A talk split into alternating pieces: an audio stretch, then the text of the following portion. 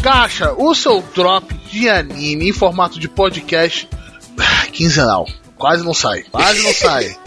Mas saiu. E estamos hoje aqui para fazer algo um pouco diferente. Tentando mudar as coisas, pra gente não ficar parado. Vai ser o nosso Gacha Basics. O que significa o Gacha Basics? A gente vai tentar fazer coisas um pouco mais básicas do hobby em si de anime. É porque a gente já começou o Gacha falando de coisas um pouco mais avançadas para o pessoal, que seria anime de temporada, é, review de filme, etc. Que é tão avançado assim. Mas às vezes eu tenho algumas pessoas que se perdem no básico. Que essa é a nossa proposta. Tanto que esse episódio não tem leitura de e-mails, vou tentar ser temporal e ser mais utilitário do que outras coisas. Vai ser um episódio de referência, pra não ficar explicando o que, é Josei, o que, é Senen, o que, é Shonen, etc, etc, etc. O que, que é um cenário, o que é demografia. Mas esse vai ser nosso episódio do Gacha Basics. A gente vai falar sobre gênero, cenário e demografia sobre anime. Que só de ter preparado essa pauta aqui junto com o João e o ator, a gente já bateu cabeça com algumas coisinhas. Mas para falar sobre o nosso primeiro Gacha Basics, estou com ele aqui, Arthur. E aí, gente? Hoje nós vamos esclarecer as coisas. Ou não, né? Também, tanto faz.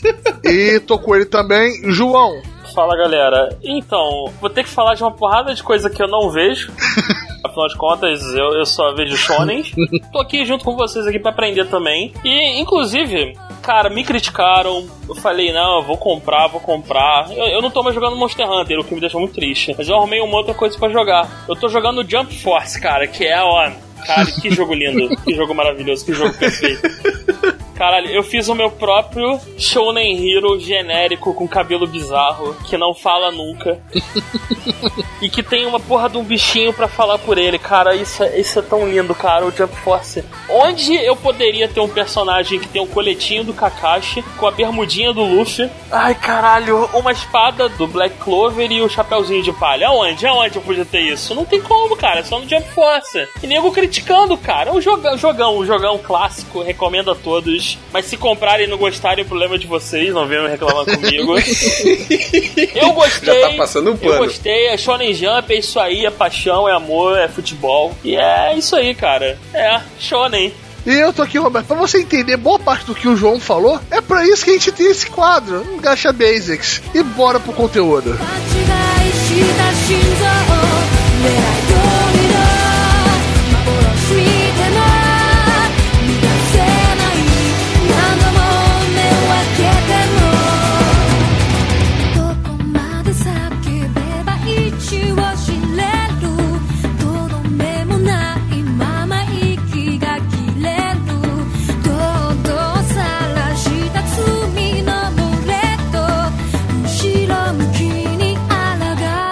João, vamos fazer primeiro uma separação, né? Nós temos o gênero, nós temos o cenário e que temos a demografia, não é? Isso. Vamos ilustrar aqui, se a gente pegar um anime famoso. Eu... Attack on Titan. Ótimo, vamos pegar aqui o Attack on Titan, um anime famoso, vai vamos dar pra estrear ele. a nova temporada. É, olhando para Attack on Titan, a gente consegue classificar ele em, em pelo menos três, é, em três categorias distintas. Seria o gênero dele. Ele tem alguns gêneros ali, ele tem um pouco de mistério e suspense, mas o foco dele é muito mais na ação. E tem um pouco de horror também misturado, mas o foco principal é um, é um anime de ação, principalmente principalmente. Você tem alguns subgêneros, seriam um pouco de horror, horror, mistério e suspense. Quando a gente pensa na segunda, como é que eu poderia classificar mais ainda o Attack on Titan? É, é quando a gente começa a definir para ele também um cenário. O cenário seria o quê? É, em que tipo de mundo, de, de cenário esse, esse anime existe? É um anime... Um background, é né? um background, é um anime de, de sci-fi, é um anime de mecha? Não, Attack on Titan é nenhum desses. É, a gente pode classificar ele como um anime de fantasia, mas não é fantasia do tipo medieval tradicional, com magia ou coisa do tipo. A gente pode colocar um, um pouco ali de pós-apocalíptico também, que é um mundo bem fudido. Deteriorado, né? Bem um pouco distópico, né? Então dá pra colocar. Distópico, isso, isso, e ele ainda tem um pouco também de, da, da, temática de militarismo também, né? Que você tem toda aquela questão do, das forças de exploração, os exércitos, dos exércitos e tudo mais isso. Assim, ele tem um pouquinho na pegada psicológica, mas acho que assim, se a gente fosse colocar um cenário, é, é um pouco de pós-apocalíptico com monstro. Militar, eu acho pós-apocalíptico militar com monstro e fantasia ali no começo, porque nada daquilo ali existe de verdade, olha só. Uhum. Olha, veja só. Ainda bem, né? Que um monte de pelado gigante correndo, você seria foda, Mas né? Mas aí, Arthur, se a gente fosse classificar ele em relação a, a qual é o público-alvo, que a gente tá querendo falar da demografia do Attack on Titan. Isso é uma coisa importante, ele pode ser visto por qualquer um. Mas vamos, vamos dizer o seguinte: o autor, quando pensou na obra, ele teve que direcionar um público em específico. A que público ela se destina primordialmente, Arthur? O Attack on Titan, como vários outros, né, ele se destina à demografia shounen, né, que são obras que têm o foco no público masculino, que começou a entrar na adolescência ali com 11, 12 anos até os 18 anos. Então, normalmente esse tipo de obra, ele vai trazer temas como o João colocou e o Roberto, de ação, né, um gênero de ação, ligadas a temas como tipo fantasia, um background pós-apocalíptico, assim, sem uma coisa tão pesada, tão séria, tão cabeça, digamos assim, sem muita coisa reflexiva e tal. Não sei se eu acho que fui claro. Não, é exatamente, isso está correto. Apesar dele ter uma temática relativamente adulta, ele não é full seinen. Ele tem todas as características de um shonen tradicional, como transformação e... Faltou torneio. Faltou um torneio ainda, mas, ainda. mas, mas eu, ainda acredito, ainda. Eu, eu, acredito que vai ter. Não, não, não viu nada. Ele, Quero rinha de titã. Porra, eu quero muito, eu quero muito o titã Isso caindo. tem. Não, eu quero. de titã eu quero, tem. Não, eu quero um torneio pra decidir quem é o titã mais poderoso. Mas assim, então a gente conseguiu classificar o Attack on Titan em gênero, cenário e demografia. Então eu sei que ele é um anime de. Vamos simplificar aqui, ele é um anime de ação é, num mundo pós-apocalíptico é, e é focado em num público jovem, num público no, shounen, né? Masculino, Masculino jovem. jovem, shounen. Então a gente conseguiu classificar o anime e a gente consegue usando esse tipo de essa regrinha classificar qualquer qualquer anime, qualquer história. Algumas podem até criar um gênero novo, mas no, no geral acabam se encaixando nos gêneros que a gente vai listar aqui. O que mais pode variar, na verdade, é o cenário. É, é, isso é o que mais oferece variação. Os gêneros a gente pode ver são similares ao que você tem, por exemplo, num filme ou num, em séries, num etc. livro.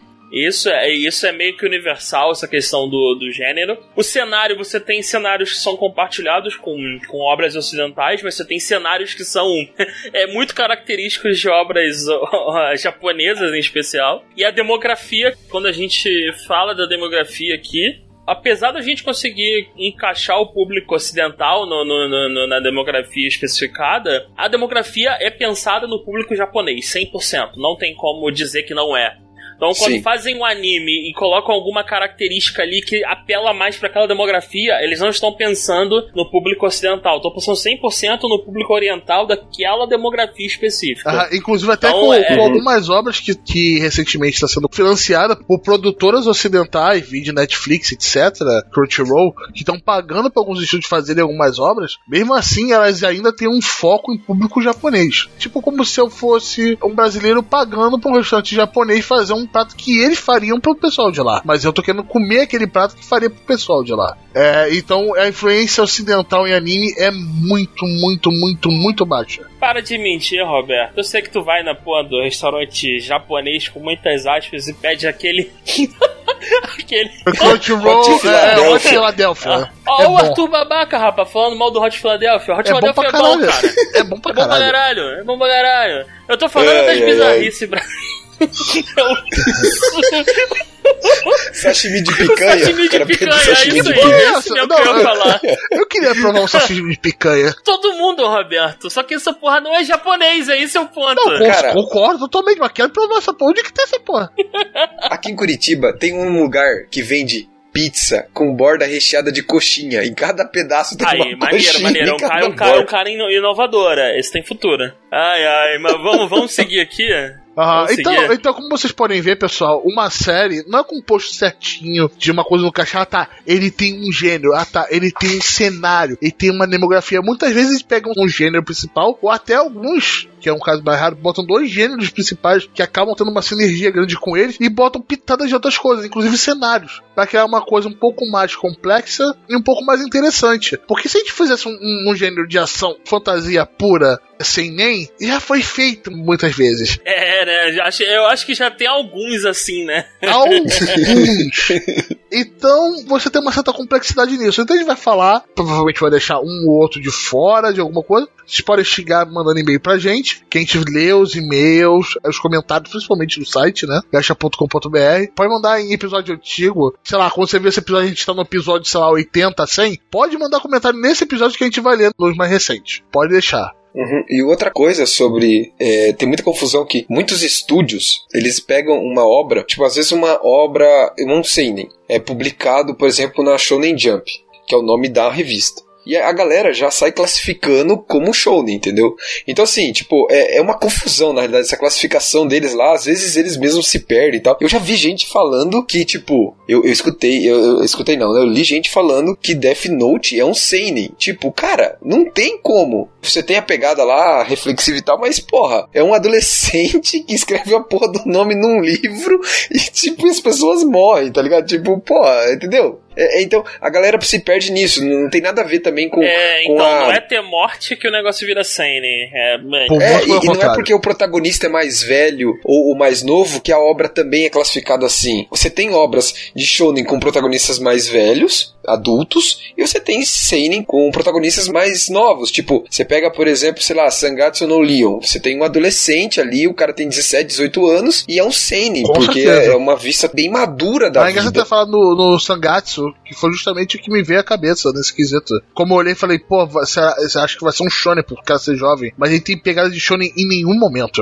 Sim. Não, então, vamos começar aqui falando do primeiro gênero, que é. A gente até comentou um pouco, mas seria o gênero ação, né? Como é que eu posso classificar? É, é um anime. São animes onde um, os heróis precisam fazer alguma coisa, geralmente algo tá em jogo, e eles têm que fazer aquilo, e alguém vai tentar impedir eles de fazer aquilo. Então é diferente de uma aventura. A ação geralmente é mais sério, os heróis têm um pouco mais de senso de. Justiça. Não, é de de- justiça, é de, na verdade, eles têm que resolver o problema. Tem mais batalha, tem Foco, mais, mais é, Isso então, confronto, um pouco mais fixo. uma aventura é uma coisa mais lúdica, um anime de ação, o protagonista ele tá buscando alguma coisa, Um ele tem objetivo, um né? Tem que objetivo resolver muito alguma mais coisa. claro e que, que alguém algo depende daquele da realização daquele objetivo. Uma aventura é uma coisa mais mais leve. Então assim, vamos Deixa rolar. Vamos dizer que se o, se o cara ele, ele tá tentando aquele objetivo super legal, super divertido, é uma aventura, a vida dele vai mudar ao longo daquela aventura, mas o destino do universo não tá em jogo naquela aventura. Um anime de ação geralmente tem alguma coisa, aquela ação toda não tá acontecendo na vida do protagonista à toa. Tem um motivo, tem algum, alguma coisa, alguma força que tá movendo aquilo. Então é, é- é- essa pelo menos seria a minha, a minha visão do, do gênero ação em comparação com o gênero aventura. Mas como é que vocês, como é que vocês enxergam? Eu tenho um problema com esse gênero porque eu achei ele tão básico pra falar só sobre ele que geralmente ele é combinado com outra coisa. É, como a gente tá falando até do, do gênero aventura, ele é tão. é, Os dois ele tem uma sinergia tão grande, né? Que, que um eu acho que é mais focado, como você falou, no, combate, no objetivo claro, etc. E a aventura é aquela jornada que você se mantém. Só que os dois combinam e tem uma sinergia tão boa, porque o, o que falta em um o outro tem, que eles estão meio que colados um no outro. Acho que a gente pode começar a emendar falando da aventura, né? Que, tem uma, Aventura, que, exatamente. que, já que eles têm uma sinergia tão boa. É, Eu acho difícil hoje em dia você colocar um sem o outro. Inclusive, Roberto, o gênero ação é, é difícil você fazer uma coisa que seja puramente ação. É o que você falou, você tem que combinar. Então, geralmente, uma combinação muito clara é a aventura. Você tem geralmente histórias em que a, a jornada do protagonista começa com uma aventura e ao longo dessa jornada as coisas ficam sérias e se torna um anime de ação muito mais forte. Então você começa a ter mais batalhas, mais lutas, mais coisas em jogo. A adrenalina vai aumentando. Você pode combinar também com mistério. Então você tem um, um anime de mistério, mas que em determinados momentos você tem partes em tem ação. Então é, um- é um gênero relativamente coringa. Acho que é difícil você ter ele existindo 100% sozinho. Seria uma história puramente de porrada e super frenética. Não sei se funciona tão bem. Eu acho que eu vejo o gênero de ação muito mais. é, vai, vai ser estranho que eu vou falar aqui, mas eu vejo ele como um meio, uma ferramenta para os outros gêneros, entendeu? Então, pô, a ação, ela acaba, tipo, ela estrutura, ela, ela, ela é o cerne de outros gêneros. Então, você tem uma aventura com ação, por exemplo. Então, a ação que tá dentro daquela, daquela aventura e tal, ela vai fazer a história andar, ela vai fazer as coisas acontecerem, ela faz parte do plot e tal. Eu vejo a ação muito mais como uma ferramenta, uma coisa que move a história, que dá vida à história, do que como um gênero só, sabe? não, não sei se vocês entenderam o que eu quis seria dizer. como se fosse a pimenta de uma comida, tá ligado? Uma comida só com pimenta isso, seria isso, intragável, seria xoxa. Muito intragável, ah, mas, isso. mas quando você coloca ela junto com outras coisas, acaba realçando outros sabores. Isso, é Eu vou fazer Acho que eu muitas comparações com comida nesse episódio, mas muitas. Ah, e assim, se a gente for comparar aqui pra dar um exemplo de um anime de ação, a gente pode colocar o Jojo Bizarre Adventure na segunda parte, a parte do o Battle Tennis, que é do Joseph. Ele Isso. começa com uma, uma aventura, o Joseph em nenhum momento do início ele, ele é desafiado de verdade. É, é, ele tá ali, ele foi pros Estados Unidos, ele tá de boa, nada, nada incomoda ele, até que o negócio fica sério. Surge um, um vilão de verdade, a coisa começa a ficar séria, ele tem que levar a sério aquele negócio e vira um anime de ação espetacular até o final. Esse é o, pelo menos a visão que eu tenho desse da combinação, né? Ou ação é um subgênero ou ele é subgênero de algum outro. Acho que pelo que eu entendo também vocês concordam com isso, né? Uhum. O, um anime também que traz bastante ação como carro-chefe, assim. É, eu não sei se vocês já viram, acho que sim, que é Black Lagoon, que é um anime que a, ele, a gente acompanha os mercenários e tá, na verdade são entregadores, né? Eles são entregadores, tá? Entre aspas aqui, tá? Então, basicamente, o anime é só ação. Você tem lá, tipo, um slice of life dos caras que vão fazer as entregas e tal, beleza e tal. Mas assim, a parada é ação, é, é tipo soco, porrada, bomba, tiro, o, ba- o bagulho é louco, tá ligado? Então assim, é, eu acho que é bem, bem por aí, igual como o João falou mesmo. Acho que a ação vai estar, digamos aí, li- ligada na grande, na maioria esmagadora dos gêneros, né? Ela vai estar presente em praticamente Sim, quase é, tudo. mas agora eu vou pegar essa sua, sua seu gancho aí, Arthur, e vamos falar sobre Slice of Life, que é completamente oposto. Sinceramente.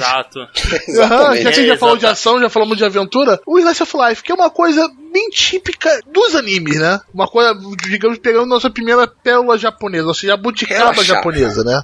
Então, aí, aí, aí você falando isso, Roberto, é típico dos animes? Parte 4 de Jojo. Vírgula, não é típico dos animes. Vamos pensar, vou, vou- eu vou ser velho, provavelmente a galera que escuta nem sabe que porra é essa. Lembra do seriado do MacGyver? Sim, sim. O seriado do Aham. MacGyver era um seriado de ação Slice of Life. Cada vez que você acompanhava era um, era um dia, uma, uma aventura na vida do MacGyver. MacGyver ia lá, resolvia a treta daquela semana dele lá. No, no episódio seguinte, ele nem lembrava do, do que aconteceu, meu irmão. É outra parada. É outro. É, ele tá só ali vivendo a vidinha dele, fazendo a dia comum pra ele. Seria isso um Slice of Life de ação? Porra, olha. Eu tô só zoando, cara. Não, seria, seria. O Black Lagoon seria um Slice of Life de ação. E acho que também podemos colocar que eh, sitcom seria um Slice of Life também, né? A maioria do sitcom. Inclusive, Cara, eu acho. Saiki, Saiki é a Slice, É of, Slice Life. of Life. Saiki é a Slice of Life. Exatamente. Ele tem um mínimo de continuidade vida necessária. lascada, mas Mas, é. assim, ca- você pode ver cada episódio de maneira independente e o negócio é de boas. No- Tu não tem uma, uma super trama complexa, nem nada do tipo, regendo aquilo O, tudo. o que às vezes o Roberto também quis colocar seria o fato assim que, tipo, a gente tem muito Slice of Life, tipo, escolar, sabe? Isso é uma coisa que tem pra caralho, né, Roberto? Essa praga. É é uma praga. Tem toda a temporada, se bem que tá sendo substituído por Isekai, né? Toda temporada Ah, é, é, tem é, Slice of Life Isekai. Isekai. Mas sabe o que eu percebi agora? A gente falou de Slice of Life e não definiu. É, não, vai lá, vai, define aí, define aí, Ah, o. Slice of Life seria tipo, como o próprio nome diz, pedaço da vida daquela pessoa. Seria um focado no cotidiano, no crescimento pessoal, uma coisa um pouco mais íntima daquela pessoa, ou grupo, ou personagem. Poderia ser outra coisa monótona, né? Uma... O dia a dia, o Não, dia a dia. então, é, depende do cenário, talvez. E assim, é muito de cada pessoa. Porque assim, você pode ter o cotidiano do MacGyver, que é um agente secreto. E o cotidiano dele é bater em bandido e fazer ligação direta em avião com Um grande papel um e grampo do chiclete. cabelo, isso, e um clips, isso. Isso porque Então, que é assim, um podcast de anime, pessoal. Isso é porque é um podcast de anime. Exato, exa exato. Ah, O cotidiano do Saiki é aturar nego chato na escola. E o Nendo, que é maneiro pra caralho. Trabalho. Uhum. Mas é cotidiano, é a vida comum do cara. Então, assim, eu acho que se encaixa. E você pode ter é, Slice of Life de artes marciais e Slice of Life pós-apocalíptico. Em que é cada cara, episódio é um dia da vida. de Jojo, a parte 4 de Jojo é, é Diamond ou é um Slice of Life? Até certo ponto. Até certo sim, ponto. Sim, até o, até o último terço da Isso. obra ali, mais ou menos. Você tem toda aquela regrinha do monstro da semana. Do, Exato. Do...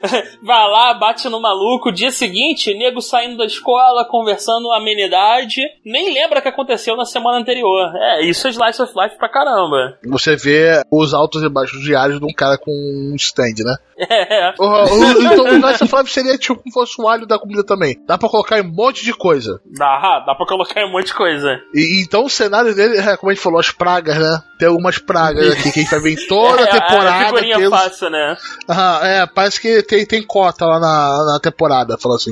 Tem que ter um Isekai, um Isekai atualmente, né? É cota nova. Então, e pode ter um, um uhum. Isekai de escola e Slice of Life, olha aí. Jesus que alguém me mata. aí como é que você combina Isekai de escola de magia e Slice of Life? Caralho, que combinação. Peraí, me mata. peraí, deixa eu ver se tem um mangá que eu leio. Olha, que é, é, eu não vejo impossível. Arthur, é, é, eu, eu, eu, eu, não vou, eu vou guardar pro, pro review da temporada, porque. Eu comecei a ver um Isekai novo aí pra poder falar mal e. Kenja no Mago é, é muito bom, Kenja no Mago é, é muito então bom. Então tá, né? Então vamos, vamos continuar assim, Arthur. Vai lá, continua aí. Aham, uhum, né? Agora vamos passar o outro que também é bem utilizado. De novo, tem uma boa sinergia com o Life of Life, que é a comédia. Acho que alguém tem, alguém tem que falar mais um falar sobre, sobre comédia. Então, a comédia ela é coringa que nem ação. Você pode encaixar comédia em qualquer coisa. O que varia, na verdade, é o, a quantidade de, de comédia que você insere na obra, né? E, João, reafirmando o que você tá dizendo, a gente consegue colocar a comédia no drama, ou drama na comédia. Pra quem assistiu Hina Matsuri, que a gente ah, comentou sim, há um tempo nossa. atrás, cara, é um exemplo perfeito. Ah, bota no drama também, vamos, vamos emendar agora com o drama também, que eu acho que é, de novo, a figurinha marcada em tipo de filme e série que a gente tem por aqui. E o exemplo do Arthur foi tão acertado sobre o Hina Matsuri, que a gente viu algumas temporadas atrás, que é uma comédia-drama. Você olha assim, como? É, porque no mesmo episódio ele tá te fazendo rir pra caralho, e ela tem uma virada no, na vida de um personagem e você fala assim, cara, por que eu tô chorando, cara? Eu tava rindo há cinco minutos atrás. Eu tava rindo. Ou, ou, talvez um caso um pouco mais dos filmes atuais. O Guardião das Galáxias 2. Que você passa o filme todo rindo pra caralho e no final você aí chorando e falei assim: eu quero meu dinheiro de volta. Eu vim aqui rir. Não vim aqui pra chorar e querer abraçar meu pai. Mas que droga, cara. Porra. Drama, comédia, ação são aqueles gêneros que você consegue encaixar em qualquer coisa também, né? Uhum. É, são coringas de. Uhum. Você pode ter pitadas desses gêneros é, é, e aquela coisa. Se você exagerar demais em qualquer um deles, a coisa fica Desanda. muito desanda, que você tem, ou você tem ação demais e fica um negócio muito frenético, é isso pode ser ruim, ou você tem comédia demais e perde a mão, vira um negócio só de piada, vira um stand-up, ou drama demais e vira um dramalhão mexicano. É como foi o Hanebado, né? O de Badminton. Ah, é o de, é o de peteca lá, né? O de Badminton. Aham, uhum, Badminton. Nossa, esse é tão ruim, que é tão dramático, cara. Erraram a mão no drama que eu falei, caraca, que anime de esporte, que seria um cenário tão interessante, tão bem animado. Eu falei assim, por que todo mundo se leva tão a sério? Por que um drama com uma coisa tão idiota? Pelo amor de Deus, parem com esse dramalhão no meio, cara. E cagou o anime pra mim. Eu ainda não entendo aquela parada final. Quem vai te abandonar sou eu. Tipo, cara, que porra de anime ficou aquela merda, cara? Vai ah, tomar é, no cu, é, ainda não aceito essa porra de Hanebado. Ah, tomara spoiler de Hanebado, não perderam muita coisa não, tá, pessoal? Eu, eu, eu, você consegue escrever Hanebado do jeito que eu falo aqui, com uma dicção maravilhosa. Vamos botar o último que tem uma boa sinergia com o drama também, que seria romance. Que é outro, romance. outra coringa forte. Shigatsu wa Kimi no Uso. Pronto, posso ir embora já. Como é que é o negócio? Eu não entendi porra nenhuma que você falou. Shigatsu wa Kimi no Uso. Drama com romance, é isso aí, ó. Pode assistir esse aí, daí acabou. Pode chorar pra sempre daí. Uhum, porque disso o Arthur entende. E como ele entende, né? de novo, é outra figurinha marcada que eu vou ficar aqui, a gente não vai aqui ficar falando, né? Que já é comum no nosso zeitgeist de, de cultura pop, de consumo de mídia, saber o que é um romance com uma pessoa, com várias pessoas, né? Triângulo amoroso. É um gênero que cai muito bem com drama junto. Ou com comédia, uma comédia romântica. Uma comédia romântica escolar de Lights of Life. Ah, outra praga. Com que é pra... harém Kaguya-sama reverso. Fruits Basket que chama. Ou com harém normal, ou seja, aquela temporada também tem um. Uma comédia romântica Lights of Life colegial com harém. Ai, meu Deus do céu. Então, e tentaram fazer um desse aí na temporada passada que também era Isekai, né? O Conception, Concepção, sei lá. Ah, é. Ah, nossa, mas o Conception, meu É, Deus então, do céu. era, não, era, era harém, era... Não era escolar, não era, era eles escolar. vieram da escola, não vieram, Arthur? Não, eles foram teleportados, mas eles são teleportados quando eles eram estudantes, mas, não é, na escola, que se Arthur, passa. escola. Tô tentando colocar aqui, fazer um- uma guardar ligação aqui, não me fode. Tinha um harém mequetrefe, safado, e, e nego ainda, nego Mas ainda colocou mulher. poderzinho ainda, pra, pra combinar. Isso. E você viu que as mulheres pariam na mesma hora? Quando fazia o, o Sesgo, já paria as crianças. É muito louco isso, cara. Caralho. E no final, o protagonista é foda que ele casou com todas as heroínas. É, por que, que a muito gente tá louco isso, falando disso agora? Vamos, vamos, vamos sair É, fora? Era uma pergunta, sim, que eu ia fazer, mas ok, né? É. Sobre o, o romance que o Roberto falou, é, acho que pra quem é muito novo no mundo dos animes, assim, pode estranhar como que os japoneses tratam é, essa questão do romance. Pra eles, assim, na grande maioria das obras, principalmente nos shoujo, são tratados como uma coisa muito pura, assim, sabe? Uma coisa muito idealizada. Esse era o termo que eu queria falar, não pura, mas idealizada. Então, você que assiste às vezes uma obra de romance shoujo e depois você vai ver um, um josei, você vê contrastes muito grandes do romance. Então, no shoujo você tem uma obra para um público feminino mais infantil, né, ali pré-adolescente, adolescente, e já no josei você tem o foco no público é, adulto. Então, você tem os problemas como são tratados, e uma obra que trata bem disso e, e que mostra essa evolução, é, apesar do anime não ter mostrado, porque são, foram poucos episódios, é Domestic Nakanojo, que você vê a evolução do protagonista e ele passa por isso. Então ele tem um primeiro arco com um romance bem idealizado, com, é cheio de drama e tal, mas muito idealizado com a pessoa que ele ama. E mais pra frente ele vai se envolver em relacionamentos muito mais maduros, muito mais realistas e que vão ter uma série de problemas que ele vai encarar e passar por isso. Então eu acho que queria pontuar isso, porque não é o romance que a gente vê em Hollywood, é um romance muito mais idealizado aqui, principalmente no caso do shoujo. O que bom que o especialista em romance emitiu a, a palavra dele, porque se ele dependesse da gente, ele tá, a galera que escuta tava fudida, né? Ah, não, vou deixar o Arthur falar, porque ele tem PHD nisso. Mas ele vai falar um pouco mais Ai, quando meu chegar Deus em. do céu, não sei o que, não tem romance. Ai, tem que ter romance. Ai, caralho, romance do cara de asa. Eu quero porrada, meu irmão. Mas vamos falar o outro lado da porrada, né? Vamos falar da parte que até recentemente a gente teve um- uma dificuldade de colocar animes nessa caixinha. Os três últimos gêneros que a gente vai falar, né? Pra não ficar falando tanto de gênero. Que aí também tem uma ótima sinergia entre si. Mas esse eu puxei agora porque a gente teve recente um anime que destoou nessa categoria. Que eu achei muito interessante. Que seria o horror, de terror, etc. Que eu sempre tive uma dificuldade de ver isso em anime, porque nunca me pegou. A não ser se o horror gráfico, que seria o sangue, a porrada. O Monster seria. seria. Monster seria é horror. bom, porra. Seria horror, horror. Horror, que caralho, horror seria inclusive, horror. e- horror e é puxado pro psicológico. Sim, é muito né? bom. Psicológico, exatamente. É muito bom. Puta merda, né? É psicológico pra caralho a parada. É Ah, recomendação ah, não, aí, né? né? Seria um horror um pouco mais de gore. Exatamente, porque você tem mortes impactantes, Aham. né? E Pois nós é. tivemos um- uma coisa mais recente que seria o Promises no Neverland. Que Também é, é horror também. Psicológico, Ah. puxado. É um thriller, né? Também tem um pouco daquele suspense, então, né? suspense. é, é sus- suspense com horror ali e um pouco de, de ação de vez em quando, mas bem pouco.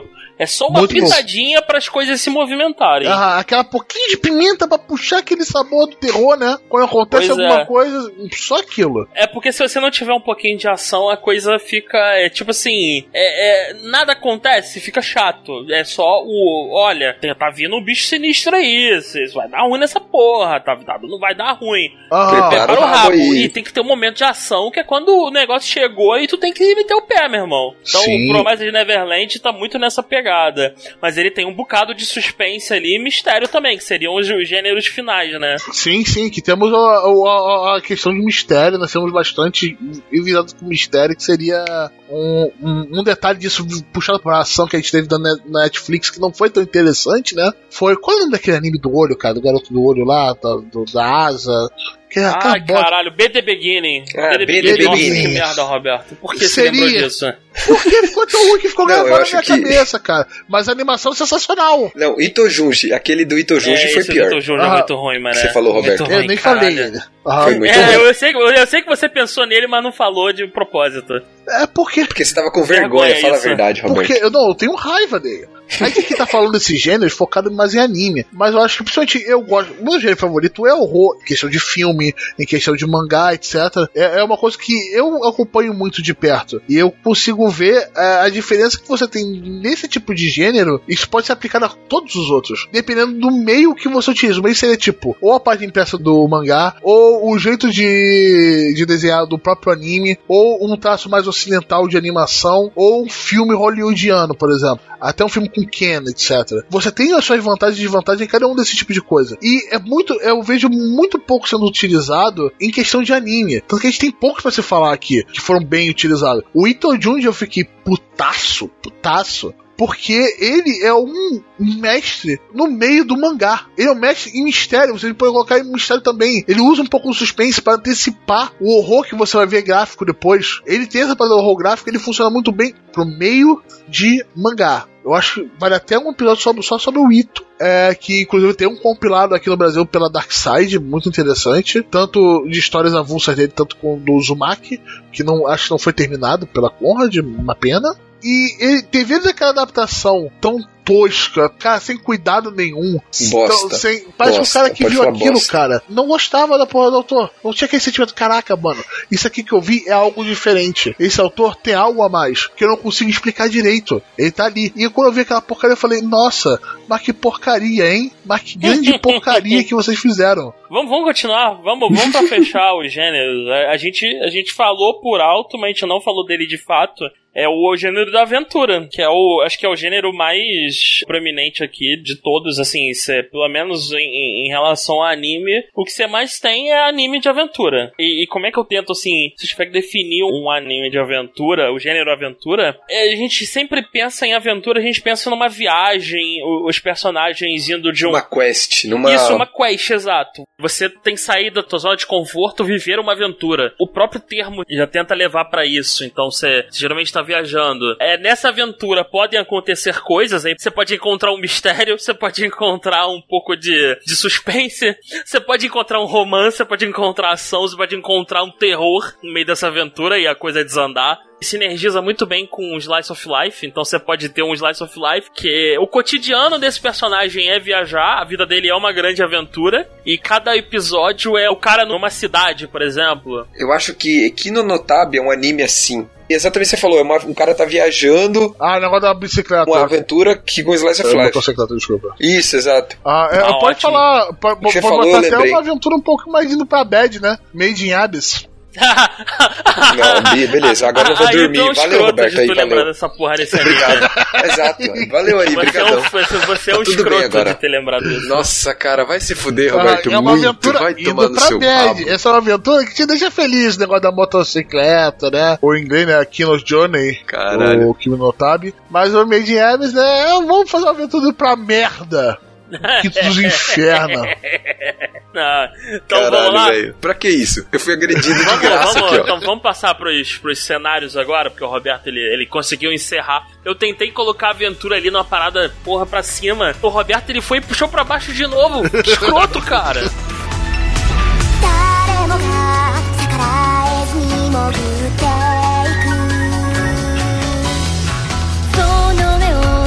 灯火より輝かせて。目指す先は深く。まっすぐに迷い込む。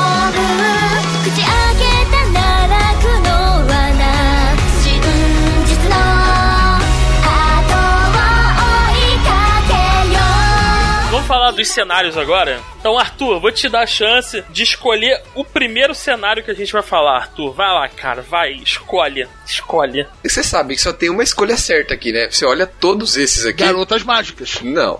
E você cai, né, cara? Droga. E você cai. É o, o, o cenário maldito, aquele que não pode ser mencionado. E aí, assim, só pra, pra, contextualizar, quando a gente fala cenário, é, no começo a gente até falou, mas acho que é interessante revisitar. É, quando eu falo cenário, tô falando basicamente é: eu tenho um anime de ação. Esse anime de ação se passa em que contexto? Qual é o tema? Qual é o mundo onde ele se passa? Qual o background? Disso, quais, as regras, regras do, jogo? jogo? Quais as regras então, do jogo? Então você tem alguns cenários já pré-definidos que pra audiência fica mais fácil de se identificar. Então quando você fala que o teu cenário é pós-apocalíptico, a tua audiência já espera que certas coisas aconteçam ou que certas regras se apliquem. Agora se você não deixa claro em nenhum momento qual é o teu cenário, ou você mistura, você tem um, um harém no meio do mundo pós-apocalíptico, onde tem uma escola de mutantes renegados e e eles lutam com merda. Tá interessante, no, tá continua, continua, no, tá ficando interessante. Da, no, no, na hora do intervalo. Então, é tipo assim, você combinou um pouquinho de um, alguns cenários ali que talvez não funcionem muito bem. é, tipo, por que que, por que que existiria ainda no mundo pós-apocalíptico uma escola onde o protagonista pode estudar numa boa, ter um harém próprio e lutar de, com mechas na hora do intervalo? Por quê? Se o autor for foda, ele consegue explicar e dar um jeito para isso. Ah, é uma escola que treina os, as crianças. Que tá em outra dimensão. Eu, não, dimensão não. A dimensão, já falou Isekai. O cara já entra pra porra do Isekai, Roberto. Olha aí, cara. dimensão não, Arthur. Tá no mundo pós-apocalíptico fudido, mas é terra, não é Isekai. Foi mal. Eu pensei que era apocalíptico, pós-apocalíptico Isekai, Caralho. entendeu?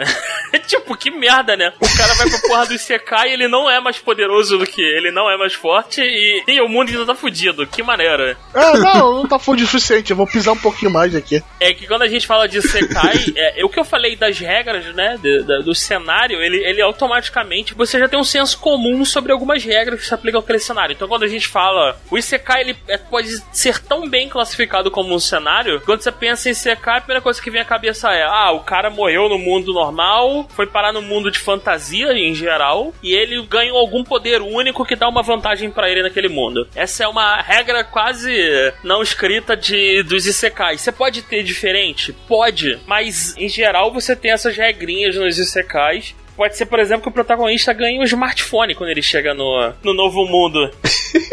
que ele pode fazer consulta no Google. É isso, Arthur? O smartphone faz mais do que isso. Não, faz muito mais. Ele detecta inimigos, ele, ele multiplica o lançamento de feitiços. Cara, é, é sinistro. O smartphone lá tira, tira até foto. Olha né, isso. tira até foto. Olha aí, o cara, o, cara, o cara faz selfie medieval no mundo de Sekai. E se tivesse um protagonista que vai para esse outro mundo, mas ele não, leva, ele não, ele não ganha o smartphone, ele cria o smartphone nesse outro mundo. O que, que você acha Tem disso? Tem um anime assim agora? Caralho, Tem. qual é? Mangá, é Nossa mangá, senhora, mangá. Não. Tem um mangá que o cara cria o smartphone no outro mundo. Foda, né?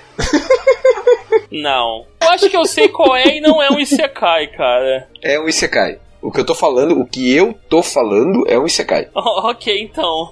Ai, ai, é a vida, né? Vamos, vamos, vamos lá. Só mais uma coisa assim, João. É, tipo, devido ao sucesso absurdo que o gênero Isekai trouxe, ele trouxe consigo, junto com o sucesso, ele trouxe N, N discussões sobre o que é o Isekai e o que não é, ah. é, tá? Então a gente já conversou lá no grupo, lá do Telegram sobre isso. Tem um episódio do Gacha que a gente comenta sobre isso. Então, para quem tá interessado mais nesse gênero, a gente tem um episódio que a gente só fala disso. Dê uma escutada lá, deixa os comentários lá sobre qual a sua opinião sobre qual o que é um Isekai e o que não é, o que caracteriza o Isekai e o que não caracteriza, tudo isso. E lá a gente deixa várias recomendações também de tipos de Isekai diferentes que fogem do padrão para vocês darem uma variada aí. É, e caso você queira é, ter uma boa risada, uma boa conversa, entre no nosso grupo do Telegram e começa a discutir sobre Isekai. Isso, isso. Pega lá, Isekai. Eu, eu odeio Isekais, eu odeio Sal. Vai, manda assim, começa assim. Não, não, mas Isekai,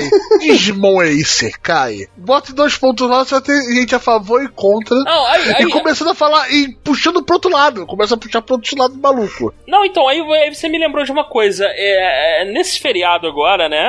A gente, a gente tá gravando esse programa na semana em que ele vai ser lançado mesmo, e teve um, um feriado nacional importante na semana anterior, sexta-feira santa, e eu, no feriado, eu, eu falei, quer saber, tô de bobeira aqui, tô fazendo nada, assinei aquele HBO Go pra ver o Game of Thrones de novo, aí eu olhei assim, olha, tem um filme novo do Jumanji, não tô fazendo nada, vou assistir, tem o The Rock, The Rock é maneiro, qualquer coisa com The Rock eu assisto, mas não, esse filme eu acho que não valia o ingresso do cinema. Fui assistir o Jumanji, o Jumanji é um Isekai, cara. Eles vão para um mundo virtual, eles ganham poderes, é, eles têm que resolver uma treta. Só que aí, aí que entra a, a, o problema. No Jumanji, eles voltam pro mundo real. Isso elimina a possibilidade do Jumanji ser um Isekai ou, ou o Jumanji continua valendo como Isekai? Eu acho não elimina, não. Cara, eu acho que o que seu coração disser tá então, valendo. É, que vamos, aí, vamos deixar aí pro, pro, pros ouvintes responderem isso nos comentários. Seria Jumanji o filme novo um Isekai ou, ou o fato dos protagonistas voltarem pro mundo. Porque assim, é, é foda, tu joga no mundo de fantasia e um dos personagens é o The Rock, não tem como o nego não vencer, né? Então porra, é, realmente não queriam que essa galera perdesse. Então, meu amigo, não tem, não tem como. Eles conseguem voltar, mas vamos dizer que não tivesse o The Rock, que fosse o, sei lá, quem? O, ah, não sei, no, o Vin Diesel, Vin Diesel bundão. Eu acho que nego nem ia conseguir voltar, porque não ia ter isso, carro, não ia ter nada, ia ser difícil pro, mas o carro agora vale a pena? Do, o Velozes Furioso, eu fui ver o último trailer, eu falei, cadê o carro? Vai ter poder, não, vai ter então, poder. Cadê? o, o, o Velozes Furiosos novo, inclusive, não tem o, o Vin Diesel, é o The Rock e o Jason Statham. Olha aí que boladão. Agora ficou maneiro. Meu irmão, esse Exato. filme vai ser foda. Vai ser foda. Obra-prima. Escuta aí. Escuta aí. É, né, né Rogerinho? Cara, é momento só de cultura, né? Mas é, porque o The Rock é um cara maneiro, cara. É um cara maneiro, um cara maneiro. O Vin Diesel é meio babaca, Quem que não brigou com ele. Quem que não gosta do The Rock? Ele nem não tem como não gostar dele. O maluco é super gente fina. Mas vamos lá, vamos seguir? Eu, eu tive um xixi aqui de, de Isekai e começar a falar bem do The Rock. Eu me perco quando eu começo a falar bem do The Rock. Não, não foi bom, porque a gente falou de um cenário que tem mais é, lenha pra queimar, né? Então você, querido ouvinte, que quiser falar, simplesmente nunca comentou com a gente no nosso site. Entra lá no nosso site e fala assim: Jumanji Isekai ou Jumanji não é Isekai. Só comenta. No grupo também. Mas comenta no site, pra gente ter um, um, um registro. A gente, vai, fazer os gráficos. A gente faz os gráficos. Então, pessoal, vamos falar de outro, uma outra coisa bem característica dos animes, né? um outro cenário, que seria o famoso cenário de garotas mágicas. E sim, ele tem um cenário específico que é garotas mágicas. não é magia, não é garotas, é garotas mágicas. Garotas mágicas. Uma coisa Exato. bem específica Aí pode até fazer um pouco da história, né? Que eu não sei onde começou essa porra, sinceramente. O que eu mais antigo Cara, que eu vi, né? Moon começou essa não, porra. Não, tem as garotas. É, garotas Reinhardt. É, Reinhardt. Esqueci o nome. Eu não sei o que estão falando, tá ligado? É, essa porra aí. Eu era pequeno, não entendi essa porra. Até hoje eu não consigo pronunciar essa merda direito. Que eu me lembro de ter visto há um tempão atrás na manchete, né? Que teve. Que foi bem, bem interessante. É, até a Sailor Moon, que popularizou pra caralho aqui, né? Mas Sailor Moon já é um subgênero de garotas mágicas, né? Que é bichoujo mágica, né?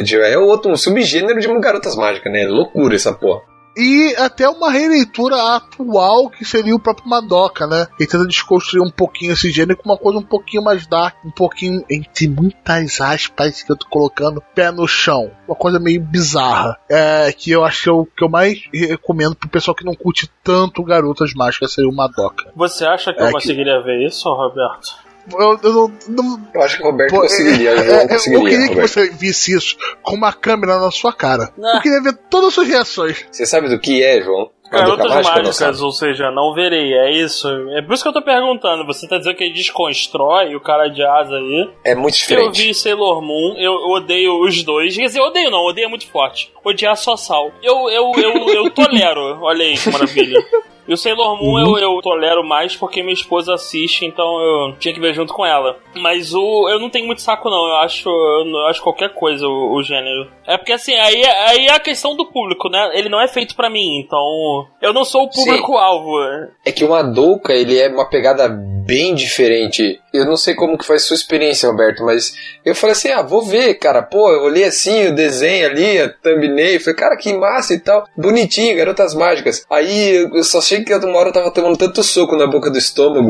E chute no bago que eu não É, queria você que começa assim, logo, olha velho. só. Sempre tem a porra do animalzinho, né? Lá, que é praticamente um tope, né? Animalzinho, mascote bonitinho pra vender boneco, né? Porra, que bonitinho. No meio do maluco fala assim, cara, eu não queria nunca ver esse bicho da minha vida. É pesadinho, assim. Madoka Mágica é pesadinho, assim. Eu recomendo, eu É uma recomendo viagem pro inferno. testar. É outra viagem pra bad. João, você gosta de torneio? Tem ter. Se você gosta de torneio, você vai gostar de Madoka Mágica. É o torneio do capítulo. É, eu me irritei, por exemplo, com a garota mágica que tinha no Recreators. Isso é um indicativo de que esses Uhum. animes não são pra mim? Eu acho que não é assim, pra você. de forma geral, acho que não é pra você, mas Madoka Mágica é bem diferente. É bem diferente mesmo, João. É, Eu acho que vale a pena tentar, cara. Ele não tenta ser o adultão cheio de sangue, é, sexo, tiro, como a gente teve alguns outros é, gêneros de, de garota mágica que tentaram fazer isso, ficou ridículo. E nem é o garota mágica Uhum. tradicional, mais bonitinho, voltado pro público feminino, ou pro Arthur, que. Caralho, Agressão direta, né? É gratuito. toma. É. Filha da puta. Beleza. Mas esse, esse, esse Puella, Puella Madoka, cara de asa, tem aonde pra assistir? Tem no Netflix, se eu não me engano. É. Netflix Ah, ou no Crunch. Um dos dois eles tem, com certeza. Não, se tiver no Netflix, a preferência é o Netflix, que o Sempre. player deles é melhor. Tô conferindo agora Madoka Mágica. Madoka. Ah, agora vamos falar de outra Jabuticaba Grande, né? Ih, já saiu. Ah, vamos falar de outra Jabuticaba Grande, né? Que é o gênero de mecha, né? Meca, meca. Olha Que é anime sobre Cabeça. robô gigante. Ponto. Robô gigante, é exatamente. É, e esse, esse gênero é pica, Gundam, é isso. Ganda, é, é, é, o, é o que definiu o gênero de mecha moderno e clássico. Ponto. É o que definiu o trope que virou o gênero, é o que virou o setting, é o Gundam tá lá pra isso. Então, mas tem também o. Antes do Gundam tinha aquele. Como é que é o nome? Do, do Gigante de Ferro, né? Ah, o Gigante de Ferro não é O- anime, não é anime, eu tô, tô ficando maluco. Anime. Mas gigante de ferro é retardado já. Ele é um robô gigante, tem um moleque dentro Aham. dele, não tem? Tem, tem, moleque. Então é a Gurren porra do. Mecha, não é? Mecha. Gurren Lagann, Mecha. é, mecha, massa. mecha, Gurren Lagann também é mecha. Você também pode Ah, Não colocar. fala do Gurren Lagann não, que eu me lembro do... Eu, fiquei- como eu fiquei puto quando aquele, aquele, aquela certa pessoa morreu. Ah, mas Nossa, mano. Pra que... Aí, ó. Vocês, ó. O pessoal tá agressivo hoje. Tá agressivo. Não, aquilo, pessoal me deixou, assim. aquilo, aquilo me deixou abalado foda. É, Gurren Lagann é pra O pessoal joga é, Made in Abscess, Gurren É Lagann e Rapadoca foda-se o sentimento mágica, das né? E dessa vez nem fui eu. Exato. Geralmente sou eu que jogo tudo pra isso, mas não foi, né? Então, mecha, né? Robô gigante, não tem mais o que falar. Conhece anime, conhece mecha, né? Ganda, né? Ah, e, e aí você tem as combinações pra mecha, geralmente você tem anime de ação com um suspense em cima, que geralmente envolve tecnologia, então você... É, apesar que eu já vi um Isekai de, de mecha que tinha magia, escola de magia e... Sim, eu já vi. É Knights and Magic, Knights acho que é o nome Magic, desse isso. Sekai, né? É, e, então, eles conseguiram encaixar. Era bom essa porra, por incrível que pareça. Isso me surpreendeu mais do que a ideia dele. Ele tinha escola de magia, ele tinha mecha. Um moleque, ele veio do outro mundo, ele era fã de Gundam. Ele foi pro mundo medieval. Programador. Exatamente, ele foi pro mundo medieval de Sekai, onde nego tinha os mecha mequetrefe lá. Ele falou: Eu posso fazer melhor. E ele virou o maior inventor de, de mecha pica da galáxia de todos os tempos. Ele programava com magia os mecha, tá ligado? É Não, muito então, louco. ele descobriu que a magia do mundo, as regras da magia, era o tipo linguagem de programação. Então ele, eu, eu sei fazer essa Aí, porra aí. Hackerman. Aí ele virou o Konosuba, né? O velhinho do Konosuba que fez o robô gigante. Que é basicamente a história dele, tá Cara, ligado? Só que ele era. Konosuba. Velhinho do Konosuba Konosuba, é muito bom. que fez um robô gigante. Eu não vi isso. Sim, sim. Parte é, que tá na parte Roberto? do. Na parte do spoiler, né, seu puto? É, Você ouviu o tal do Konosuba? é isso. Eu vi, pô. Eu vi até o final da Eu segunda aí, temporada. Roberto. Sim, eu é não me lembro disso. Eu também. Aquele robô, vamos lá, só bipa isso, tá, o, o, o Will? Ah, o como não ficou morro dos tapas. Que- verdade! que antes ele Nossa volta- senhora. Aquilo, mas, Roberto, aquilo não meca. Aquele bicho é uma fortaleza gigante. Sim, mas é uma É, coisa que é um pediram pra ele fazer, ser feito. Depois conta a história dele e conta a história dele lá na, na Sim. no layer do cara que tinha assim um robô, um mecha, um robô de metal lá que o cara fez, porque ele também veio de outro mundo, ele era japonês também e adorava mecha e criou um mecha com alquimia do local. Ô, João, e por seu conhecimento, o protagonista do Isekai Smartphone lá, não sei qual volume da Light Novel, ele cria mechas também naquele mundo lá. Então ele usa o celular pra criar mechas também. Ah, que bom, Arthur, que bom. Melhorou muito, nossa. Por que, que você falou de, dessa porra de novo? Vamos lá, próximo gênero, só. próximo, próximo, próximo, próximo gênero. Ah, artes marciais, vamos lá porrada. Esse eu posso dizer que eu já, já, já sou um pouco mais fã. É um cenário que você pode encaixar em qualquer porra, né? Você pode ter pitada de artes marciais, que aí você, ah, às vezes naquele mundo existe uma arte marcial específica milenar, ou você pode ter um anime inteiro baseado em artes marciais. Tipo Kenichi, por exemplo, o Dragon Ball no começo, que era muito focado nisso, ou então você pode ter a. Ah, você, naquele, naquele anime específico de ação lá, Yu Yu Hakusho, por exemplo, tem uma arte marcial lendária que o protagonista aprende e ele vira o um fodão por causa daquela ah, porra. Mas... O, o que a gente já falou aqui no Alita, né? Ele tinha uma arte marcial. O Alita, eles tinham uma arte marcial, isso. É uma coisa bem clássica também, anime, a questão de arte marcial, lendária. E como a gente tá falando aqui antes, pessoal, é, não tem. Esse daí também não tem umas coisas puras disso, não. Eles pegam esse cenário, distorcem um pouquinho, como no caso das garotas mágicas, e com gêneros que não tem nada a ver, junta com outros cenários no meio e faz uma coisa doida. A gente já falou aqui umas oito coisas muito doidas, né? E metade é pra bad. é, é, porque arte marcial, por exemplo, é um cara. Em quase tudo você tem uma pitadinha de arte marcial. Então não tem como fugir. É, tipo, tem estilo de luta com espada. Tipo, entra tudo esse troço no meio, né? Armas, tudo, né? E vamos falar do próximo? Sim, e o de jogos, né? Vamos falar de jogos. Olha aí, rei dos jogos, Yu-Gi-Oh! Aham. Oh. Eu acho que mais define esse cenário, né? Que é um anime que em, em volta de um jogo ou volta para vender um jogo na vida real, né? E às vezes ele pode se misturar com um pouquinho de esporte, né? quem já vai falar, mas é, pode botar no meio de uma fantasia, como o Yu-Gi-Oh! às vezes coloca uma fantasia maluca no meio dele, né? É, mas é em volta de um jogo. É em volta também pode ser, no caso do Yu-Gi-Oh! pra vender cartinha. Quem não comprou o deckzinho do Kaiba, né? Quem não tá jogando oh, no Yu-Gi-Oh! Todos compramos. Pokémon, Roberto. Quantos jogos o anime de Pokémon não vendeu, não, não, não, não, sem comentar. Jogo venderá, de né? carta, vende, vendeu jogo venderá. boneco, jogo de tazo. Roberto, jogo de tazo, quando eu era mulher moleque, eu tive um Beyblade, Roberto. Me explica por que eu Todos tive um Beyblade. Olha, não sei. Eu sei porque eu também é, tive um Beyblade. Beyblade. Todo é, mundo teve, Beyblade. seja o original, seja o pirata, todo mundo teve um Beyblade. Por que teve um Beyblade? Sim. Porque essa porra desse anime só servia para isso. Era um anime mal desenhado. E aí eu tenho até que. Feio pra caralho. Meu irmão, o nego reclama do One Punch Man hoje. O Beyblade é feio. ele, ele, sofre de todos os tropes de a, cabelo bizarro de, de anime. Não, ele chega assim, é um bando de garoto de 12 anos que pulou num guarda-roupa qualquer, cheio de roupa, rodou um pouco, e o que saiu pendurado nele e falou: vou vestir de alguma maneira. Mas pô, não faz sentido, tem três coletes, vou botar três coletes. Mas aqui tem dois óculos, vou botar dois óculos. Mas não tem calça, não vou usar calças. É, exatamente. Aí quando a gente pensa em, em além do Yu-Gi-Oh!, do Beyblade, do Pokémon, do Digimon, mais o que que você pensa aí? Que é anime baseado em, em jogo. Uh, Bakugan, né? Bakugan também, esse eu não conheço, esse já não é do meu tempo. Se eu me engano, aquele negócio das bolinhas com, com um robozinho. Depois eu olhei e falei, nossa, que coisa ah, meio. Medabo Medabots também. Medabots, Medabots. Medabots. Medabots era bom, inclusive era o Pokémon de robô. Era bom, era bom, era bom.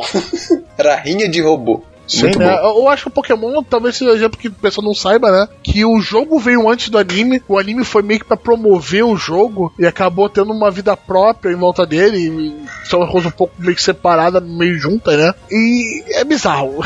é só bizarro.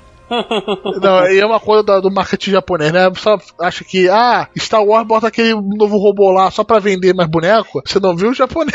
Ele faz a Mano, porra do anime inteiro só pra vender versão. cartinha, cara. Cara, mas você acha que o filme, o filme do Vingadores hoje, ele é pra quê, meu amigo? Ele é pra vender porra de boneco do Homem de Ferro com uma armadura nova. Cara, a quanti... um dos animes que mais vende, tipo, boneco, essas porra toda, é Code Geass, cara. Os caras lançam versão atrás de versão lá só pra vender parada, mas, mano. Mas Code Geass é o do Lilu Lelouch lá? É, mas ele, ele, não se encaixa, ele não se encaixa aqui. Apesar de ele vir pra cá, não, não se sei, encaixa. Mas que os caras fazem anime pra vender coisa, eles fazem e estão cagando pra manego, tudo. Manego lança do que do Lelouch? Ah, olha o Lelouch de vermelho, o Lelouch é, de... Figure, Blu-ray, DVD, é, é, tudo essa porra. Eles lançam infinitas coisas, cara. De tudo, tudo, de tudo mesmo. É foda. Do adolescente, do adolescente revoltado. Pau. Olha aí. Uhum. Foda, eu não vou né? entrar, né? Eu vou ficar quieto que o Arthur vai ficar pistola aí, que a gente tá falando mal do Não. Lelouch. Não, tô tranquilo. Tá, a gente falou, acho que dos principais, né? Tem um último aqui Ah, pra fechar, que é usado pra tudo, que é fantasia. Sim, É, sim. é, e quando a gente pensa em Sekai, 90% é fantasia. Aham. é, Eu é, diria que é. o Sekai nasceu da fantasia também, né? É, Podemos porque, dizer. ele- porque basicamente é, é um mundo de fantasia paralelo ao mundo real. Essa é a regrinha pra ser o- um Isekai. Podemos falar de outro gênero também, que é bem japonês, e também deixa eu passar, que é o Arém, o Arém reverso, né? Vai lá, Ah, Ju. Vai lá. Arthur. Vai, Arthur. Arthur que é o conhecedor aí, eu não sou um usuário dessas drogas pesadas. O, não, bom, o harém, ou o harém reverso, né? É quando a gente tem o protagonista, ou a protagonista, ou, ou digamos assim, cercado ou rodeado por outros personagens que estão em busca do amor, da conquista romântica daquele personagem, do personagem Hum, Tá principal. falando muito bonito, Então, né? basic... Tá muito bonito. Calma, calma, Aham. calma. Não, continua, Anime, continua. animezinho de suruba. Só que ninguém se Calma, come. Então, aí, É isso. É- exatamente, aí, Suruba aí que dentro se desse, come, cara. desse, Como não vender uma coisa. Porque é japonês. Dentro desse, digamos, desse universo de haréns, o harém mais clássico é aquele em que o protagonista, no final das contas, não fica com nenhuma e não tem um final. Então, ou ele, ou ele vai casar com todas, ficar com todas, ou não fica com nenhuma. Fica naquele chove não molha da porra. Não é meu tipo de harém preferido. Eu gosto quando o protagonista escolhe uma, uma heroína só e termina só com ela e tá tudo certo. É o meu tipo de harém favorito. Tá. Mas assim, isso vale também para o harém reverso. É, nas obras de harém reverso, e também, claro, no harém normal, várias obras vêm, todas, tá, gente? Eu tô falando várias delas vêm de visual novel. Então você tem várias adaptações de anime que vêm de visual novel. Então, sei lá, tipo, Claná é um anime de, de harém que é baseado numa visual novel. Então, digamos assim, o harém tem muitos, de muitos tipos diferentes e até origens diferentes. Como, como eu disse, tem origem de, do mangá, tem origem que vem de uma pode ser uma obra original, de uma light novel, ou até como visual novels. E assim, eu quero fazer uma pergunta pro João e pro Roberto. O que, que vocês acham? Vamos supor assim, se a gente tem um anime que ele tem ali uma característica de harém que seria o quê? Um protagonista masculino ou feminino e algumas heroínas ou alguns, alguns heróis ali, alguns, né, alguns candidatos a par romântico ali ao em volta. Porém, em um determinado ponto dessa obra, ou, ou logo no começo dessa obra, o protagonista ele vai lá e define a sua parceira, ele define, ah, essa aqui é meu par romântico, eu amo ela e tal, vou ficar com ela. Esse anime, pra vocês, continua sendo o harém Arthur, ou não? Eu não vou te ajudar a resolver tuas tretas lá do grupo, meu irmão. Eu sei, eu sei que essa porra foi uma briga tua lá no grupo. Eu não vou, eu não vou, eu não vou responder essa porra. E eu recomendo que o Roberto fique na dele também. Não, não vou estar nessa não, não tô sabendo disso não, mas se é brincadeira, Arthur, É. vai na fé, tá? Quase rolou, quase rolou morte lá. Porque nego, nego brigando lá, e o caralho, cadê essa porra? Fica na tua que é melhor. Ele fica essa malandragem toda, toda essa fala mansa. Mas vocês têm que ver que se o protagonista ficou com uma e no final, hum, essa porra foi treta no grupo. Olha aí. Aproveitar pra perguntar pros ouvintes o que, que Ah, vocês acham. O cara tá Se o querendo arrumar protagonista gente pra tá defender não, o o que, que ponto vocês dele, acham? olha aí, mano. Caralho, que político dos animes, Ota King. Olha aí. Eu já dei minha opinião A lá no sabe, grupo, mas. a gente sabe. Né? Ai, cara, cara de pau, mano. Vamos lá. Ah, mais algum gênero? Mais algum, mais, algum, mais algum cenário que vocês acham que mereça a menção aí? Porque a gente, a gente vai deixar a lista completa no site. Acho que superpoder, eu acho que superpoder seria o nosso. Acho que pra Ah, fechar, assim, porque Que a gente anime tem falar muito também disso, que a né? gente pensou, vamos fazer episódio curto? Vamos fazer episódio curto. A gente começou a olhar e falei, nossa, isso vai dar duas horas. E não é que quase tá dando. E se a gente não cortar algumas coisas. Então, Arthur, superpoder. O superpoder tá em voga agora. Quando você fala superpoder, você tá falando de quê? Dragon não, Ball. Dragon, então, Dragon, Dragon Ball, é superpoder. Hum, arte marcial. Tem. Arte marcial. Superpoder é o quê? Super-herói? É uma mescla. Acho que superpoder é super-herói. Não.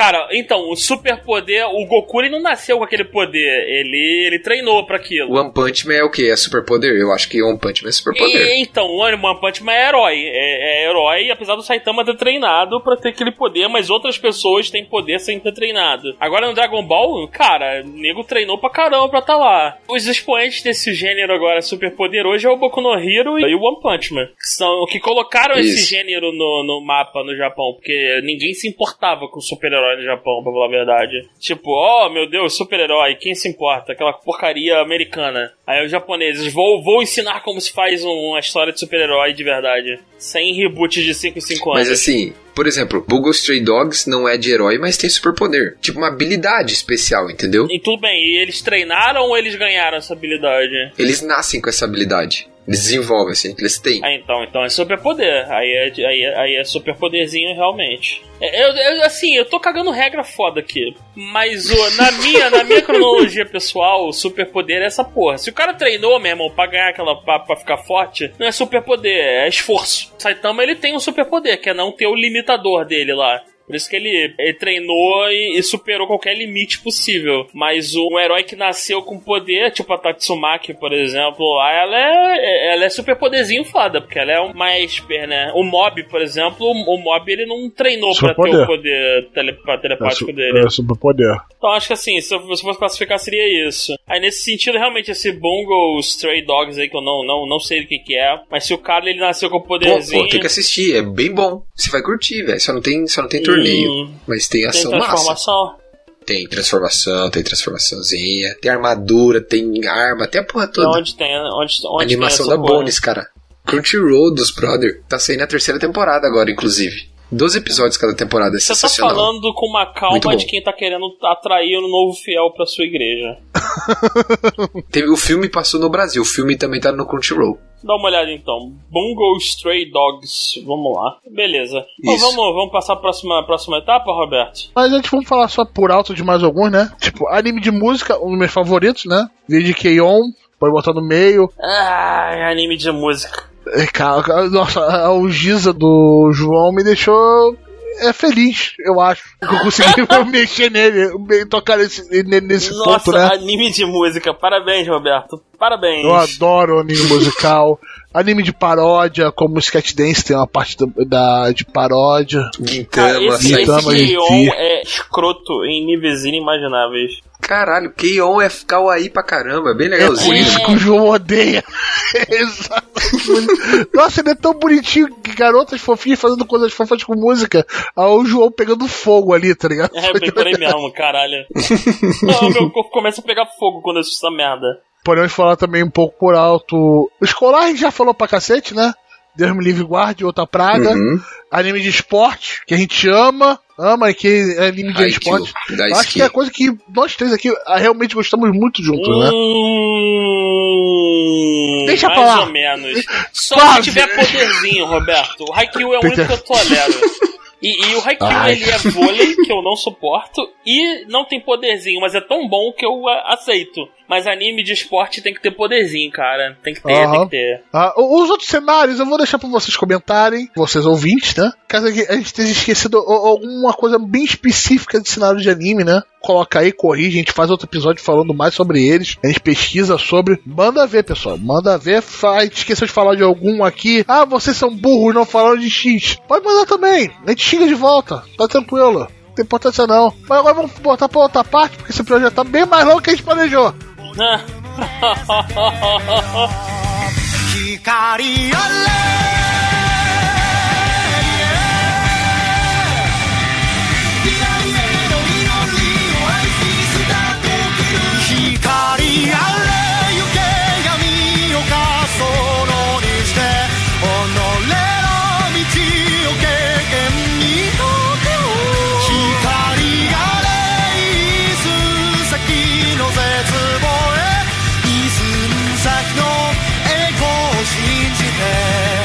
Vamos falar sobre a demografia. Olha aí. Essa é a parte que mais confunde, né? Pra cacete, porque muitas vezes a demografia é confundida com gênero, ou confundida com cenário, ou a demografia acha que ah, aquilo é mais focado para pele público, então o outro não pode votar. Não. Então vamos, vamos tentar desmistificar a demografia. O autor, quando vai fazer uma obra, geralmente tem um público-alvo. E muitas vezes revistas já tem um público-alvo. Vídeo a Shonen Jump, né? Que aí já pode puxar o primeiro, que seria um, um Shonen. Para um jovem garoto. É o, é o anime para mim. Eu, eternamente jovem. um jovem. Que é aquela coisa mais. é, mais tátil, é massa velha. É, tipo, o Dragon Ball, o Black Clover, o Boruto, os atuais, tá ligado? Que são bem, bem One shonen. Piece, One Piece, porra. Eu não, eu, eu não vou falar do maior, tá ligado? One Piece ele devia ter a própria demografia. Todo mundo. Todo mundo não, vê One Piece. cadê? Tu vê One Piece? Tu não vê. Tu não vê. Arthur vê One Piece. Vê porra nenhuma. Vocês são tudo bando de vacilão. Eu, eu tô colocando o Tower of God em dia, quando colocar o Prioridades, Arthur. Prioridades, porra. Prioridades.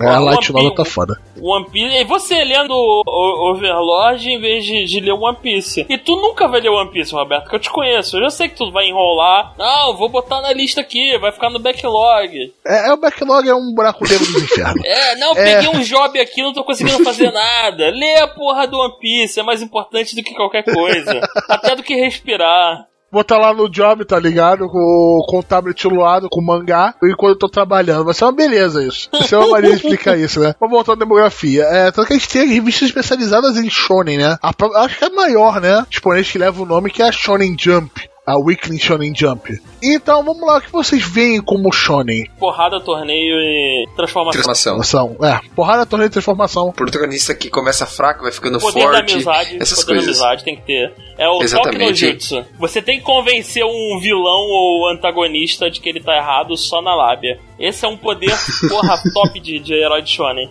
Ah, mas no final eles vão se porrar do mesmo jeito? Não, não, não, não, não. Depende. Você, eles normalmente eles se, eles caem na porrada primeiro. E aí tudo depende de como esse vilão foi aceito pelo público. Se a galera gostou, o herói ele dá o toque no jutsu. Se a galera não gostou, o, o, o autor simplesmente mata o vilão. O Vegeta, ele, ele, ele caiu no toque no, no jutsu é. do Goku, foda. Forte. E ele bem, só sobreviveu porque ele gostou dele, porque o Toriyama odeia ele pra caralho. Toriyama, o Toriyama não suporta o Vegeta, de verdade, meu irmão, de verdade. O Piccolo tá aí por causa disso também. Criou um cara desgraçado aqui pra ser odiado. Pô, todo mundo gostou, tu vai ter que levar ele pra frente. Que desgraçado. Por que escolher essa carreira? Imagina o cara tem por que escolher essa carreira? Aí ele levanta da piscina, pega uma, uma marguerita, olha pra pra Ferrari na, na, na, garagem dele e fala: É, eu sei porque que eu escolhi isso aqui. Ela falou assim: é, Deixa eu dar uma transformação Vegeta, né? nova né? aqui pro Vegeta. Deixa eu imprimir dinheiro Assistente, aqui. me traz uma caneta de cor diferente. Isso. Qual agora? Verde? Ótimo. Tá cara, o cara é tão rico que ele pode contratar alguém pra, tipo, só. só é, é meu filho, eu, eu vou digitar as paradas pra você, você só desenha aí. É o que ele faz hoje com o, to, o Toyotaro lá do, do Dragon Ball Super o Toriyama, ele só fez, sabe o que? É tipo um mapa mental do que, que tem que estar tá no Dragon Ball.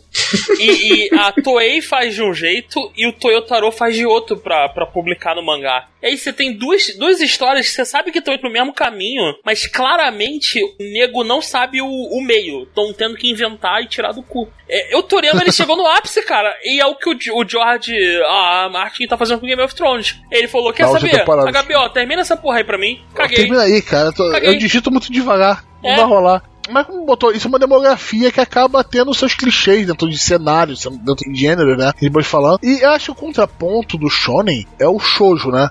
Que é a mesma ideia, mas para público feminino jovem. Que muitas vezes são lidos por homens também, né? Arthur! Olha só que filha da ah, puta. Você viu esse viando? Eu não, não poderia deixar te enjoar, né? Eu não sei nem quais quê, né, mangás né, são do tipo shoujo, pra você ter uma ideia. Olha ah, isso, clássico, olha Sakura o cara Card Captors, Domestic no Canojo e assim vai. Então, eu odeio todas essas porras, é isso, pronto.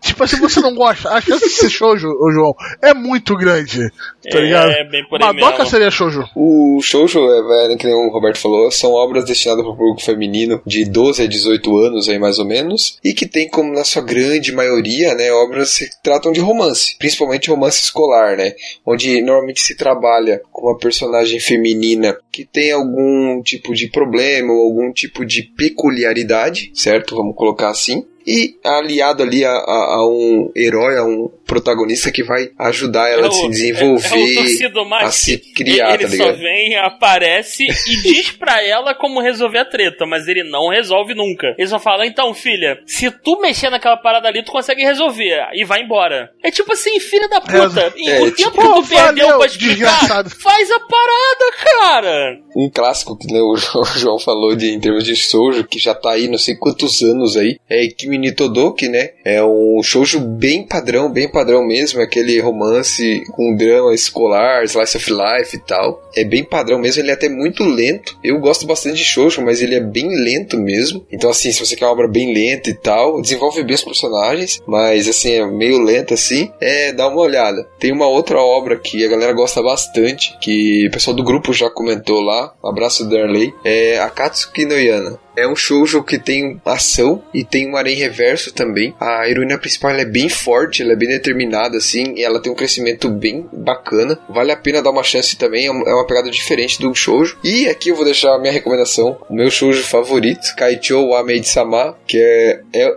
é uma comédia é um shoujo, mas é uma comédia romântica e que tem o melhor protagonista de shoujo de todos os tempos, que é o Uzui. O cara é muito foda, é, é muito legal, é, é bem engraçado assim, a obra é bem legal mesmo, é, a comédia é bem boa, a protagonista ela tem as suas dificuldades e tal, mas ela é muito foda, ela é muito forte assim, então é, é muito legal, eu acho que vale a pena dar uma olhada assim. E o shoujo, como eu disse, ele vai focar bastante nisso. A maioria das obras vão se tratar de romances escolares, onde você vai ter ou a heroína é problemática, ou o cara por que ela tá se apaixonando é problemático, ou os dois são problemáticos. Caralho, e algumas Não, obras. é problemático, É o ator problemático. uma novela do caralho essa merda mesmo. O nego é super problemático. Exato. Puta Ou- que inferno, cara. Ou às vezes a gente tem obras que simplesmente fogem de tudo isso, como acontece em Ori Monogatari, que você tem, tipo, um casal que acontece ali nos primeiros dois episódios, três, e, porra, aí já vai, putz, muito bom, assim, Então, acompanhar o desenvolvimento essa, da essa relação porra de deles, então é muito que legal. vive enchendo o saco é, é shoujo?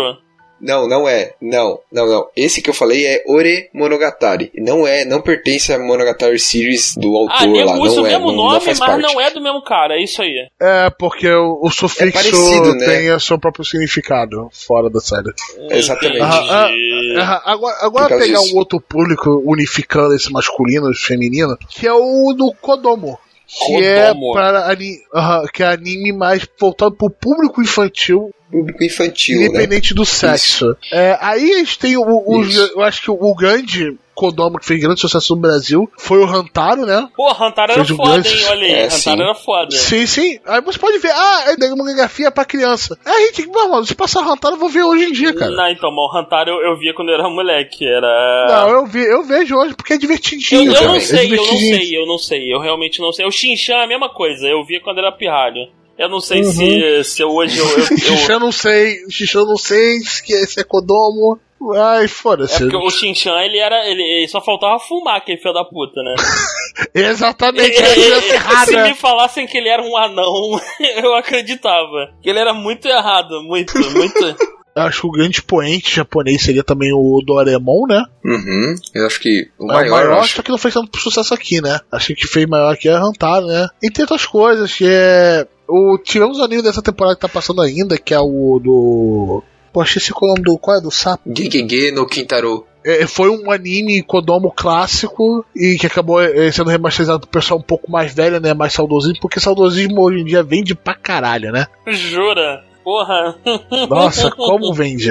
Aí, saindo agora desse, desse sistema infantil, vamos pra demografia um pouquinho mais adultizada, vamos colocar esse neologismo bizarro que eu coloquei agora. Adultizada. Que Entendi. às vezes você bota uma coisa que tem, ah, tem os dois lados, tanto masculino como feminino, que seria o Seinen pro masculino e o Josei pra feminino, né? Que é difícil vou falar dele, porque um Seinen. Eu vou falar mais do Seinen, né? Que eu conheço, não conheço tanto o Josei. Ace- Apesar que o Domestic Canôs pode ser um Josei ou Arthur? Você que leu mais do que eu? Pode sim, dá pra gente colocar, porque assim, a obra vai mudando, sabe? Ela vai ganhando o corpo, assim, sabe? Então ela pode ser sim, dá pra gente ver dessa forma, assim, lá pelo capítulo 100 e tal, ele já muda bastante, assim, o foco, sabe? esses gêneros tem, eh, muitas vezes são evoluções um pouquinho mais pé no chão ou adultas dos temas anteriores que são clássicos e, e clichês do shonen e no shoujo, com um pouco mais de profundidade. Que você vê uma obra adulta, a obra adulta não significa que tem sangue pra caralho, sexo, violência. Não, é quando você sente que tem uma profundidade um pouco maior nela. Tipo como o Arthur falou do Sangatsu no Lion, que é o que vem sempre na minha cabeça quando eu penso num anime seinen.